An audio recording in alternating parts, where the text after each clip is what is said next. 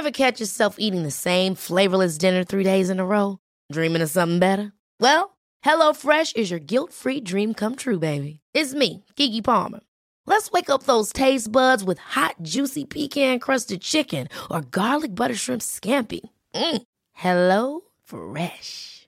Stop dreaming of all the delicious possibilities and dig in at HelloFresh.com. Let's get this dinner party started.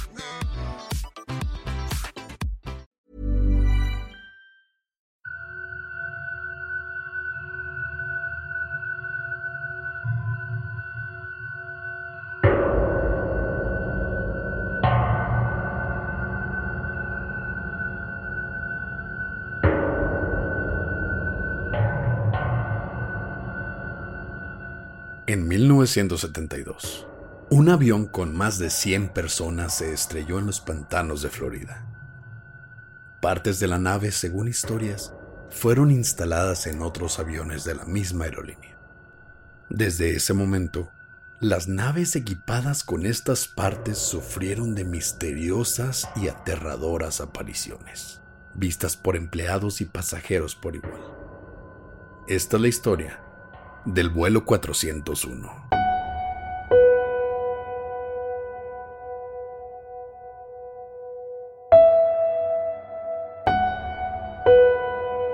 Estás escuchando Señales Podcast.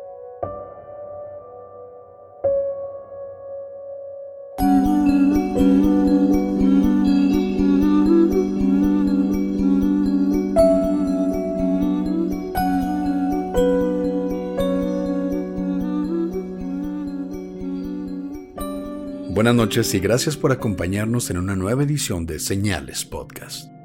Como siempre, un saludo a nuestro amigo Antonio de Relatos de Horror. Si aún no lo conocen, búsquenlo en sus redes sociales como Facebook, YouTube y Spotify bajo el mismo nombre, Relatos de Horror. Ya saben, visiten a nuestros podcast hermanos, Juegatela Podcast, donde encuentran todas las noticias del fútbol mexicano y de otros deportes también y a Generación N donde encuentran reviews, gameplays y todo lo que tiene que ver con videojuegos y pasatiempos de la infancia, y métanse a señalespodcast.com donde encuentran los links a estos dos podcasts. También un saludo muy especial a la Ñeroteca Nacional, un podcast de aquí del estado de Chihuahua, son de Ciudad Juárez, y ellos hicieron así como una especie de tributo a Señales Podcast que la verdad me pareció excelente. Se la rifaron, trataron de hacer más o menos lo que nosotros hacemos en uno de esos episodios. Escúchenlos en su último episodio de Selena. Ahí pueden darse una sorpresa. Y quién sabe, pronto sabrán más de ellos. Y por último, en los anuncios, este miércoles primero de abril, para ayudarnos un poquito más con la cuarentena, para ofrecer un poquito más de contenido, vamos a grabar en vivo. Este va a contar como el vivo de ese mes, pero vamos a estar grabando el episodio el viernes y nos van a poder ver en vivo grabándolo. Va a salir también normalmente el viernes, pero acompáñenos esa noche para vernos grabar.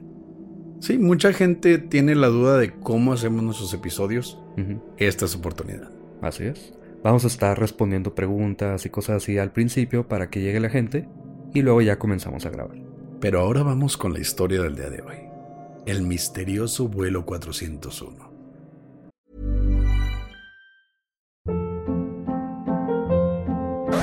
Hold up. What was that? Boring. No flavor. That was as bad as those leftovers you ate all week. Kiki Palmer here, and it's time to say hello to something fresh and guilt-free. Hello Fresh. Jazz up dinner with pecan-crusted chicken or garlic butter shrimp scampi. Now that's music to my mouth. Hello Fresh. Let's get this dinner party started. Discover all the delicious possibilities at hellofresh.com. El 29 de diciembre de 1972, aproximadamente a las 11.40 minutos de la noche, un jet L-1011 de la aerolínea Eastern Airlines, uno de los aviones más modernos y avanzados de la época, agendado con número de vuelo 401, hacía su descenso hacia la ciudad de Miami, Florida, desde Nueva York. El primer oficial, Albert Stockstill, recibió indicaciones de desplegar el tren de aterrizaje pero no todas las luces indicadoras prendieron verde. El capitán, Robert Loft, pensó que simplemente se trataba de una luz defectuosa y le pidió a Albert que intentara reemplazarla. Mientras el ingeniero de vuelo, Donald Repo, bajó al compartimiento de aviónica, debajo de la cabina, para revisar visualmente si el tren había descendido. Así como revisar si tienes una llanta vacía, bajó y se asomó a ver si estaba el tren desplegado. Pero en un avión. En un avión. A 30.000 pies de altura. Bueno, dentro del avión, no se bajó del avión, obviamente. Esperemos. el capitán se comunicó con la torre de control, explicando que debían posponer el aterrizaje, y le dijeron quédate a 2.000 pies y da vueltas.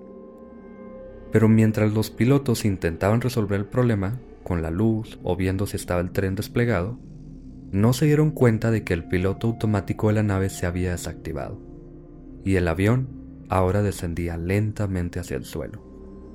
A solo 75 metros del suelo, la alarma de elevación en la cabina del ingeniero comenzó a sonar.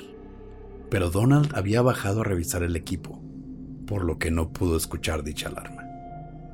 Unos momentos después, Albert notó que algo extraño pasaba. Y en sus palabras, ¿hicimos algo con la altura?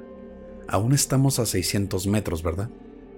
Tres segundos luego, las alarmas de altitud comenzaron de nuevo. Dos segundos después, todo sonido se detuvo. El jet iba a una velocidad de 360 kilómetros por hora cuando se estrelló en los pantanos, justo a las afueras de Miami, Florida. El primer oficial, Albert, falleció al instante con el choque mientras el capitán Robert y Donald, el ingeniero, sobrevivieron inicialmente, aunque ambos murieron luego a causa de sus heridas. En total, 96 de los 163 pasajeros y 4 de los 13 miembros del staff murieron en el accidente. Y aunque la mayoría del avión resultó destruido completamente, algunas partes pudieron ser salvadas y reutilizadas en otros aviones en producción uno de ellos fue el avión N-318. Antes de seguir con la historia, porque aquí es donde comienza todo lo paranormal, se dice que el piloto automático, por alguna razón se desactivó.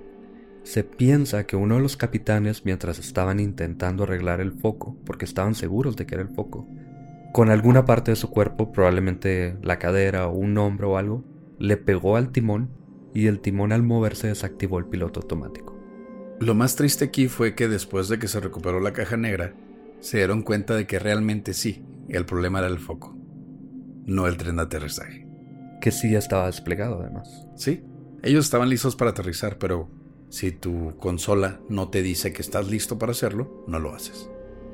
Y a raíz de estas partes que se recuperaron del avión y que se reutilizaron supuestamente en otros aviones, comenzamos a escuchar de algunas historias un poco raras. Un día de 1973, este avión se encontraba en abordaje con destino a Miami. Esa mañana, uno de los vicepresidentes de la aerolínea tomaría el vuelo y como pasajero VIP le fue permitido abordar primero. Mientras caminaba a su asiento, el pasajero notó a alguien dentro de la nave. Un capitán vestido con su uniforme. Nada raro hasta el momento. No, se acercó a él para platicar un poco cuando se dio cuenta de que estaba hablando con nadie más que Robert Loft. La figura desapareció en un instante y el vicepresidente corrió a buscar a la tripulación, pensando que podría haber sido un mal augurio de algo por suceder. Se revisó la nave por completo, sin encontrar al capitán o nada fuera de lugar. Y el vuelo no tuvo contratiempo alguno. No pasó nada. Mal augurio o no. No pasó nada. Bueno, después, bueno, aparte de ver un capitán que falleció en la cabina de un avión donde vas a volar, si tú dices que no pasó nada, pues no pasó nada. No pasó nada. Unos meses luego, en Nueva York, la tripulación de otro vuelo en el mismo avión se sorprendió de ver a Robert a bordo. Aparentemente platicaron con el fantasma sin saber de quién se trataba, cuando de pronto desapareció frente a sus propios ojos. El vuelo esta vez fue cancelado, ya que los testigos que eran miembros de la tripulación se encontraban demasiado afectados por la experiencia. Obviamente. Sí, güey, o sea, Vamos a volar, vamos a estar en un tubo presurizado a 30.000 pies de altura. Subo la cabina como es de costumbre, lo hago todos los días. Y de repente veo al capitán que fallecieron en las tragedias de aviación más marcadas de esta aerolínea. Yo la verdad me bajo. Yo me, me dedico a ser taxista o chofer de Uber. Sí, sí, creas o no, si estás convencido de que era él, obviamente. Pero eso no fue todo. Ese mismo día, uno de los ingenieros en el aeropuerto dijo haber subido a hacer su inspección de rutina cuando vio a una persona sentada en el asiento asignado al segundo capitán, a quien reconoció inmediatamente como Donald Repo. El ingeniero, ¿no? Quien le dijo, no tienes que preocuparte por la inspección, yo ya la hice. Momento en que desapareció. Ahí yo creo que lo primero que pasó. El güey, literal, necesitaba un nuevo cambio de pantalones. Lo raro es que no dijo nada. Esta historia aparentemente la escucha después el resto de la tripulación, que ya habían visto a Robert. No sabemos por qué él lo platica después, pero pues también pasó eso ese día. Unas semanas después, otro capitán revisaba los instrumentos de la nave para un vuelo de Miami a Atlanta, cuando frente a sus ojos pudo ver la silueta inconfundible del rostro de Donald, momento en que escuchó las palabras. Habrá otro accidente en un L-1011. No dejaremos que suceda. Y desapareció. Este hombre estoy seguro que también necesitaba un nuevo cambio de pantalones. Pero una de las historias más impactantes fue a bordo del avión N-318. La tripulación se encontraba comiendo su desayuno mientras volaban en piloto automático a 11 kilómetros de altura. Cuando de pronto escucharon golpeteos fuertes viniendo desde el compartimiento de aviónica. Para entonces, las historias de fantasmas ya eran bien conocidas por toda la aerolínea, y la tripulación tenía miedo de indagar. Sí, pues obviamente. Se dice que se escuchan fantasmas en tu avión. Nomás no vas y ves. Simplemente. No sé cómo las ignorarías, pero las ignoras o tratas de hacerlo.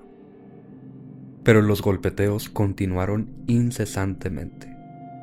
Hasta que el ingeniero abrió la compuerta donde pudo ver la cara de Donald Repo, viéndolo fijamente a los ojos. Este lugar es exactamente donde se encontraba Donald al momento del accidente. Güey. Pero no pasó nada más. Güey. Bueno, yo me imagino. Todos, bueno, Pepe y yo hemos volado. Y eh, los que han volado también van a poder identificarse con esto. Cuando vas en un avión, y no quiero causar ansiedad, sabes que vas en un, como lo mencioné antes, en un tubo presurizado a 30.000 pies de altura si algo pasa, no hay escapatoria. Ahora imagínate, cuando estás en una casa ves un fantasma, te sales de la casa. Si vas a una casa abandonada y ves un fantasma, te sales de esa casa. Porque bien sabemos que los fantasmas no pueden salir de un cuarto. Exactamente. Era sarcasmo. Sí, bueno, pendejo. ¿Qué pasaría si ves a este fantasma en un lugar donde no puedes salir de ninguna manera? Donde no puedes escapar. Bueno, si te vas al baño a lo mejor está un poquito más lejos y ya no alcanza a ir el fantasma. Pero sabes que hay un fantasma en un lugar donde no te puedes bajar. Era sarcasmo también. Chinga tu madre. Pero no solo los capitanes e ingenieros reportaron extraños avistamientos. En una ocasión, algunos empleados llenaban las alacenas del avión N-318 cuando salieron corriendo de la nave y se negaban a regresar. Cuando les preguntaron por qué, Dijeron haber visto a un ingeniero parado frente a los estantes, quien se desvaneció a plena vista de ellos. Yo habría corrido también. Cualquier persona, habría corrido si se te aparece lo que sea, sea un ingeniero, sea un arquitecto, lo que sea. Un niño. Pero hasta los pasajeros vieron a las apariciones. Una mujer dijo sentarse al lado de un hombre que por alguna razón tenía un uniforme de piloto y se veía enfermo. Algo bien conocido en las aerolíneas es que si eres piloto o sobrecargo, puedes viajar libremente porque tu misma aerolínea te da la facilidad de tener vuelos gratis. Entonces no es raro ver a un piloto sentado enseguida de ti, tal vez termine su turno, no se cambió y se sienta enseguida de ti, entonces no le veo nada de raro ahí. Pero él se veía pálido o algo tenía. Sí, pálido, como muerto, ¿no? Mm. Te estás adelantando, Oscar. La mujer, preocupada obviamente, llamó a una sobrecargo para que asistieran al hombre. Pero este desapareció justo en ese momento. Otra mujer dijo preocuparse por un hombre en uniforme también, sentado al lado de ella, que parecía completamente inmóvil. Como muerto, ¿no? ella también pidió ayuda, solo que igual que la anterior, cuando la sobrecargo se acercó, la figura se desvaneció. A ambas mujeres se les mostraron luego fotos de los capitanes y las dos reconocieron a Donald Repo. La aerolínea obviamente ignoró todo. Comprensible. Ninguna aerolínea admitiría que sus vuelos estaban malditos por los tripulantes muertos de uno de sus peores accidentes. Aunque los reportes de apariciones llegaron a la Fundación de Seguridad Aérea de los Estados Unidos, uno de sus portavoces llegó a decir, los reportes fueron hechos por pilotos y tripulantes experimentados y de confianza. Los consideramos significativos. Esto está fuerte. Ya que alguien así diga algo de este tipo. Esto me recuerda un poco al caso de Ronald DeFeo en el caso de Amityville, y pueden escuchar nuestro capítulo, porque él fue a la corte y para no contar mucho de la historia, se supone que mató a varias personas, pero él utilizó como defensa, o su abogado más bien, que él creía estar poseído. Lo estuviera o no, de todas maneras se utilizó como defensa. Y ya aquí hay algo que dice, pues al menos una fundación que dice, estos reportes de fantasmas son al menos creíbles. Porque son gente experimentada, o sea, son pilotos. Se someten a horas y horas de vuelo antes de poder llevar un avión tripulado. Son gente bastante disciplinada. Son gente lista y preparada. Nervios de acero porque obviamente estás como siempre lo menciono, viajando en un tubo presurizado a 30.000 pies de altura con vidas inocentes a tu cargo. Pero de todas maneras son personas. De todas maneras trabajan muchas horas. Están cansados. Algunos estoy seguro de que creen en cosas de este tipo y a lo mejor hasta quieren ver este tipo de cosas. Tampoco es como si fueran infalibles, pero estoy de acuerdo. Un piloto sí tiene cierta credibilidad. Exacto. Luego de esto, la compañía advirtió a sus empleados que podrían ser despedidos si se les descubría divulgando historias de fantasmas. Obviamente, si llega al público, las personas van a cancelar sus vuelos o van a entrar en pánico, no le conviene a la aerolínea. Es como si trabajaras en un restaurante y dijeras que viste una rata, güey. sí. Sí, no es que sea cierto, pero la voz se corre y eso le puede impactar. Sí. Pero un incidente lo cambió todo. En el vuelo 903 de Nueva York a la Ciudad de México, la asistente Faye Meriwether estaba en las alacenas preparando comida para los pasajeros. Estiró su mano para abrir la puerta del horno cuando se horrorizó por ver la cara del mismísimo Donald Repo, viéndola desde adentro. Intentando conservar la calma, Faye fue a la cabina en busca de otro asistente y un ingeniero que la acompañaran. Al regresar, increíblemente, la cara de Donald seguía viéndolos desde el horno, pero ahora parecía intentar hablar y decirles algo. De la nada, una voz dijo, Tengan cuidado de un incendio en este avión. Supuestamente, este horno se tomó del avión original y se instaló en este otro avión. Luego vamos a platicar un poquito de esto. El vuelo llegó sin problema a la Ciudad de México, pero al prepararse para el regreso, una de las turbinas comenzó a fallar. Aunque el avión fue declarado seguro para volar, pero ya en el aire la turbina siguió fallando y echando llamaradas. La tripulación apagó la turbina inmediatamente y regresaron al aeropuerto. Nadie resultó herido, pero los testigos, la tripulación, estaban horrorizados por la aparición y por lo sucedido. Los avistamientos siguieron sucediendo más y más frecuente, y aunque la aerolínea se rehusaba a admitirlo, todas las partes rehusadas en otros aviones fueron reemplazadas. Bien curioso, ¿no? Casual. Vamos a reemplazar todo lo que viene de un solo avión. Por alguna razón. Bien, no, pues es que sabes que empezamos a meter feria y ya no tenemos que usar remaches de aviones que se cayeron en un pantano y murió un chingo de gente. Desde ese momento, los fantasmas de Robert Loft y de Donald Repo dejaron de verse por completo. La promesa que había hecho Donald, al parecer, fue cumplida.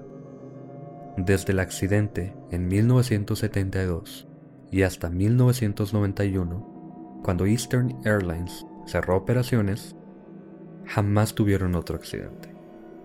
Luego descubrimos algunas cosas.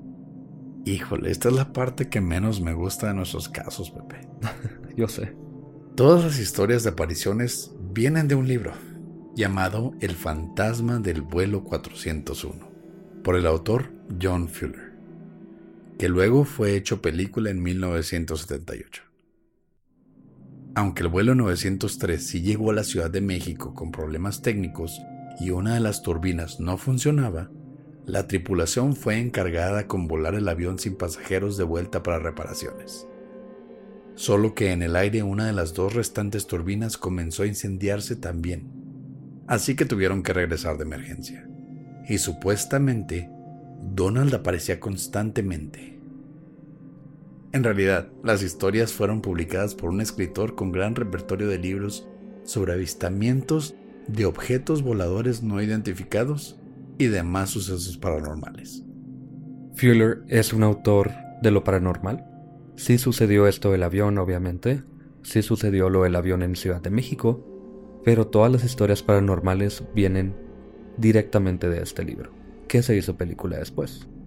Investigando más y hasta hablando con los tripulantes del vuelo en México, el accidente con las turbinas sí sucedió. Pero nadie vio ninguna cara, mucho menos en un horno. Claro que no. Aunque uno de los pilotos dijo, fue terrorífico. Por un momento pensé que el fantasma de Donald estaba en el avión. Sin duda, su comentario fue lo que dio lugar a todas las historias. Claro. De hecho, uno de los voceros de la aerolínea le dijo a un investigador, y en sus propias palabras, pasamos semanas intentando localizar a alguien que hubiese visto los fantasmas y no pudimos encontrar a nadie. Nadie decía nada de eso. Bien curioso, ¿no? Además, no existe registro alguno de que ninguna parte del avión original hubiese o pudiese ser instalado en algún otro. El avión fue pérdida total. Ah, como mi primer carro, güey. no podrían usar nada de ese carro para nada. Bueno, pero a diferencia de tu carro, si buscan las imágenes del accidente que son fáciles de encontrar en Google Images y lo vamos a poner, recuerden que el video de YouTube sale una semana después, pero entren a la página y ahí van a estar. Es obvio que algo como un horno o una alacena no podría haber sido rescatado de este accidente.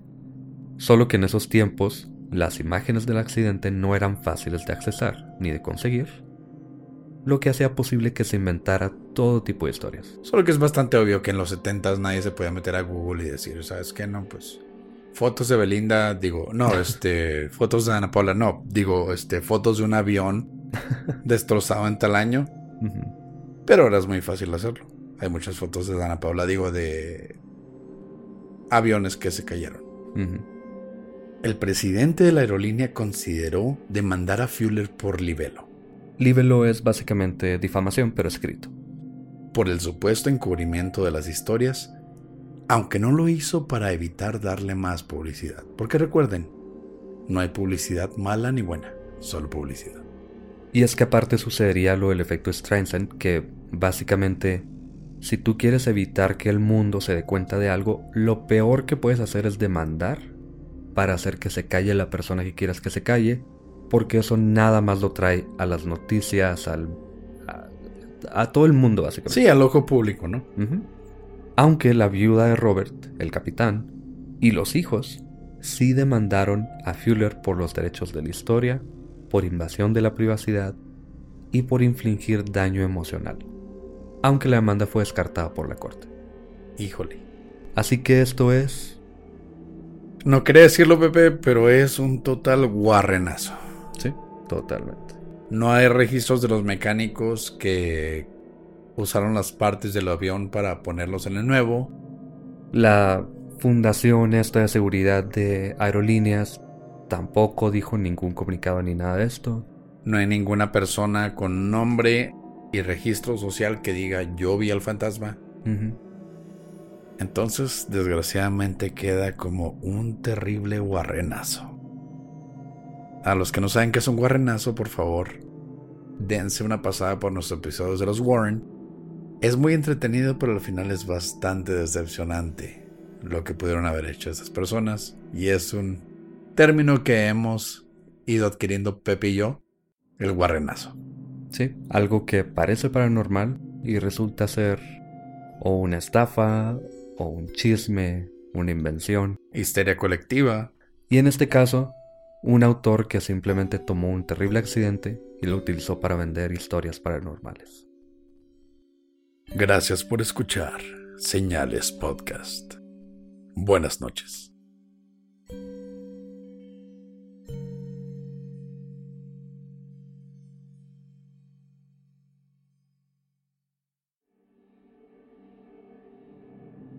Gracias por escuchar el episodio de hoy. El siguiente martes vamos a sacar la segunda parte de Casey Anthony. Sabemos que lo esperan, pero hay mucha información por la que tenemos que pasar y tenemos que revisar porque, bueno, es un caso enorme. Y recuerden que cada investigación, mientras más seguro estás de que la tienes completa, siempre es alguna fuente que te va a dar más. Sí. Y como siempre queremos darles información de calidad, van a tener que esperar hasta el siguiente martes. Por lo pronto a los saludos, primero que nada, un saludo y un abrazo enorme a Sandy.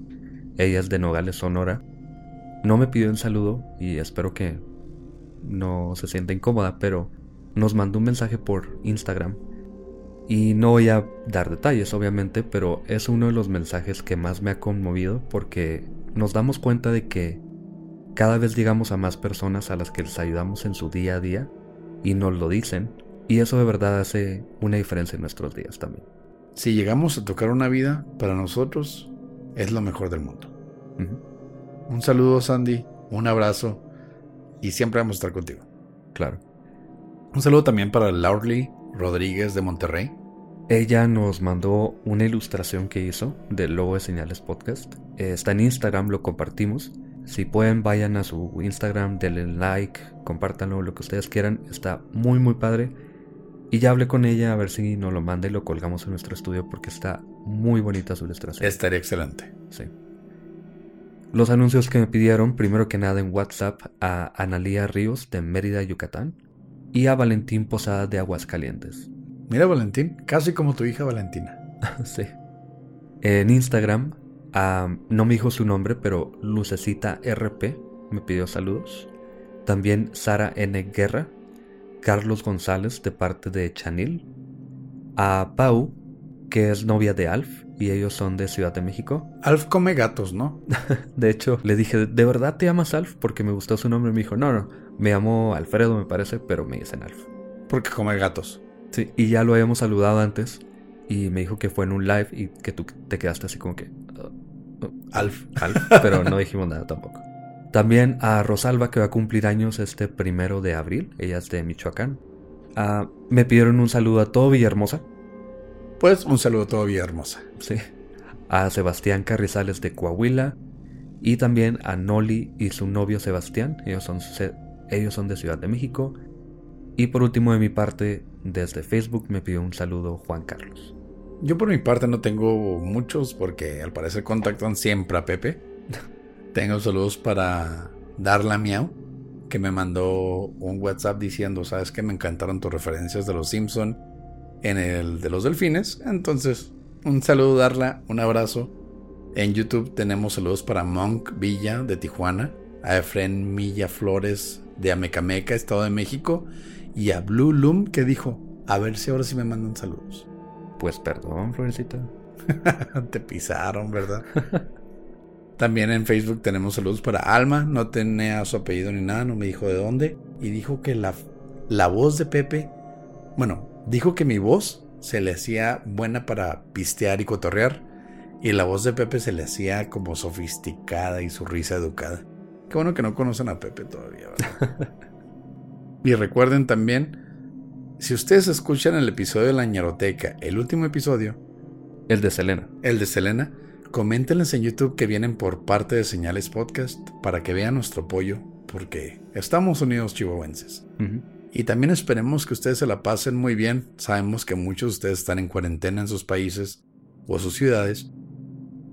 Aguanten, nosotros vamos a seguir haciendo más material para que ustedes la pasen mejor. Y recuerden, no lugares concurridos, no besos ni abrazos. Y nos vemos el miércoles también para el episodio en vivo.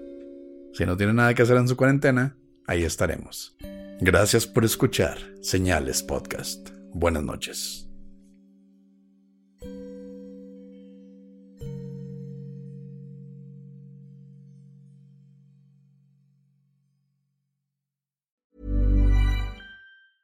Ever catch yourself eating the same flavorless dinner three days in a row?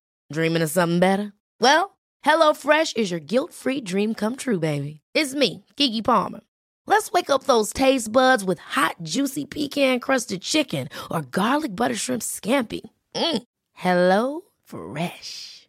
Stop dreaming of all the delicious possibilities and dig in at HelloFresh.com.